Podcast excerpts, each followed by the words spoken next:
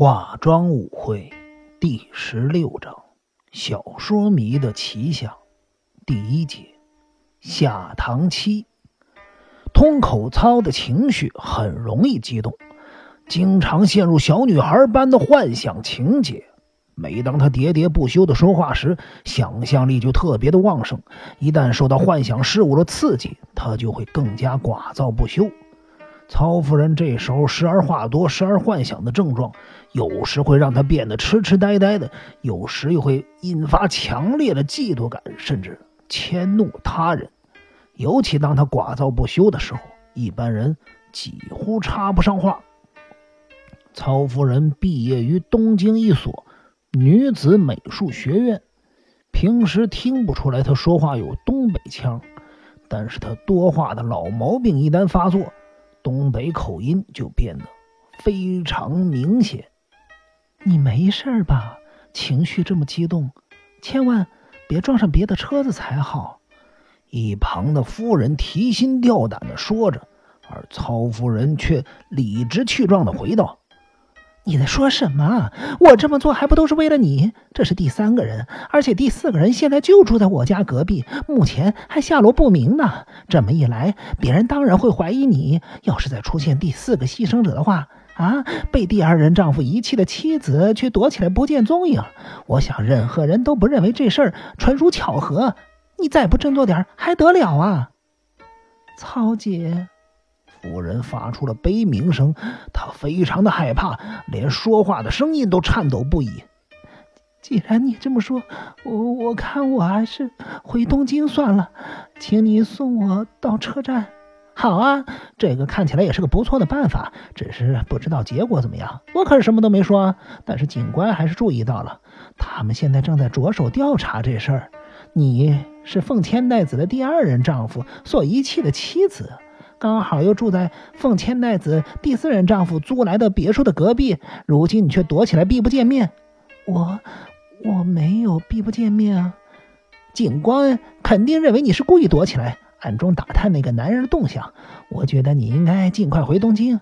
要是让警方认为你杀了第三位牺牲者，并且悄悄地逃回清景泽的话，这样好吗？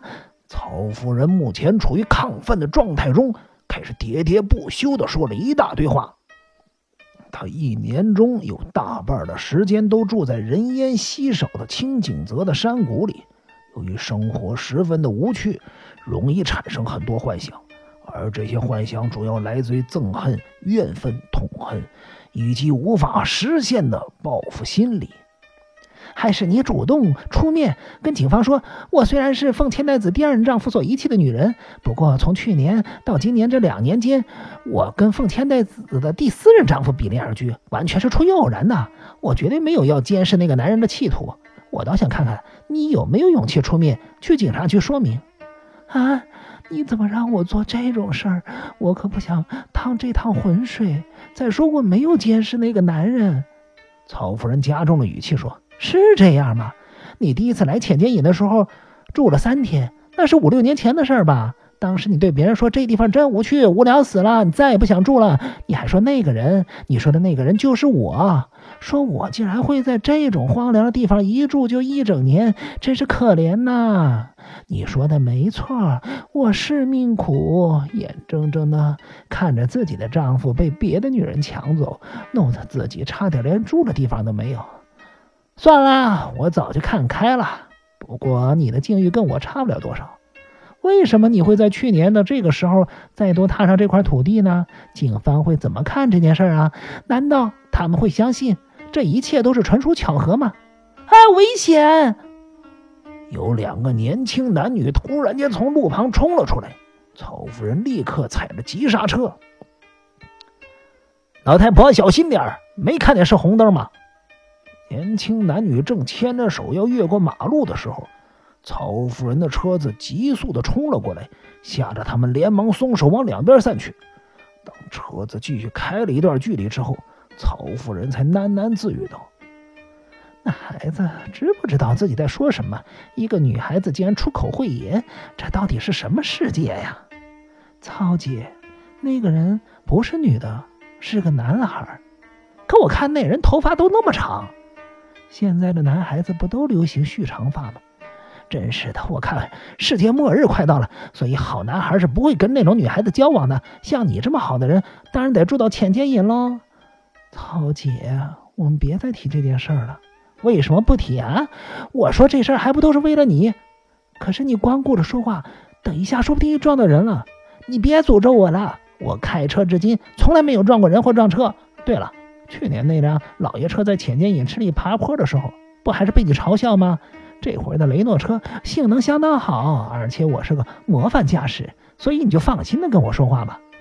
曹夫人的心情越来越好，她不知道电力在今天已经恢复正常了，而是在跟朋友吃中华料理的时候，听见别人谈论慎公吴的命案。尽管他不认识死者。但仍以知道这件事儿感到满足。去年我在东京遇到你的时候，无意中说到奉千代子的第四任丈夫租住我的别墅，于是你就火速跑到我这儿了。啊，你以前不是说再也不想来千年野了吗？这些我都记在我的日记上。我记得你突然来访那天是呃十四日的傍晚，隔了一天，也就是十六日早上，奉千代子的第四任丈夫就被人发现离奇死亡了。后来我看了下日记，我觉得自己真太了不起了。你是不是跟狄小璐太久搭了同一班火车，还是你一路跟踪他到这儿的？瞧你说的什么话呀！我和狄小璐太久一点关系都没有，我们两个非常巧合的搭上了同一班火车而已。这会儿你不打自招了吧？啊，我没问你这事儿，你就先说出来了。对了，我有看一些侦探小说，现在流行推理。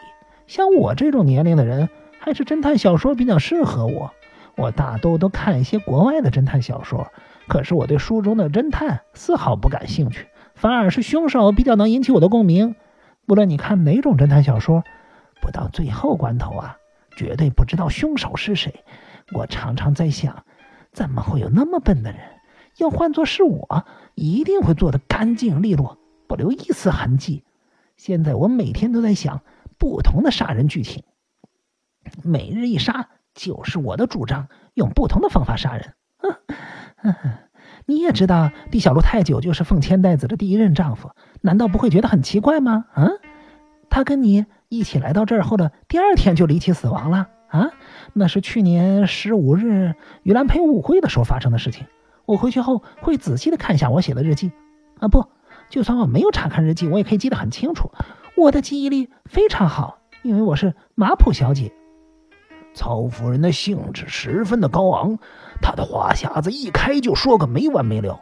马普小姐是阿加莎·克里斯蒂女士笔下的一名侦探，经常以凶手的共鸣者自居的曹夫人，在看书的时候也设下了一个侦探的角色。那天晚上你说你要去看玉兰盆舞会的舞技，于是就一个人出门了。我记得那天晚上呢，雾很浓，浓的让我呀全身的神经都不舒服。我只要神经一痛，整个人就会觉得难受，所以我就没跟你去。在浓雾的晚上，就算有玉兰盆舞会，还是让我觉得无趣。可是你却一个人出门了，当时你的神色就有点怪异。你是什么时候回来的啊？九点、十点还是十一点？总之啊，我看了日记，我就会知道了。我记得你回来的时候啊，脸色苍白，全身发抖。你说你在大雾中待了那么长一段时间，大概是感冒了，于是就咕咚咕咚喝起了自己带的威士忌。哎，你是什么时候开始喝威士忌的？我一直忘了问你。夫人的脸上围了一层黑色的薄纱，薄纱下面的脸色异常惨白。曹夫人明知对方心里不好受。可是却无法控制想说话的冲动，而且啊，第二天早上你显得非常的惶恐。虽然我没发现什么奇怪的事儿，可是当天傍晚我看了电视报道，才知道狄小璐太久死了，所以我很高兴的把前一天晚上的事儿一字不漏的记录下来了。这么说，你认为狄小璐太久是我杀的？你杀的，你看，你又不打自招了啊！报纸上说他可能是自杀或者意外死亡，原来他是被害死的，啊啊，没什么，没什么，我一向站在凶手这一边的，所以你不用担心。这么说，昨天晚上的行径你也很奇怪嗯，那是几点钟的事儿呢？我虽然上了年纪，却依然睡得非常香甜。毕竟我没做什么亏心事儿。曹夫人虽然主张每日一上，但终究只是一名侦探小说迷。你悄悄爬到我的床上，说风太大，吹得二楼嘎嘎作响，害得你睡不着。反正我是那张双人床，多你一个无所谓。可是你却翻来覆去，一直睡不着，半夜还说梦话，不停的说梦话。从你的房间可以看到隔壁的出租别墅。昨天晚上你是不是看见什么了啊？听说这样的别墅是不是真发生什么事情了？我记得你爬到我的床上的时候啊，睡衣都湿透了。你是不是趁我睡觉的时候偷偷溜出门了？我真后悔自己怎么会睡得那么沉，都怪我没做亏心事儿，才会一觉睡到天亮呢。曹夫人说完，还露出了会心一笑。一旁的夫人从后照镜里看见她的笑容时，不禁浑身颤抖着。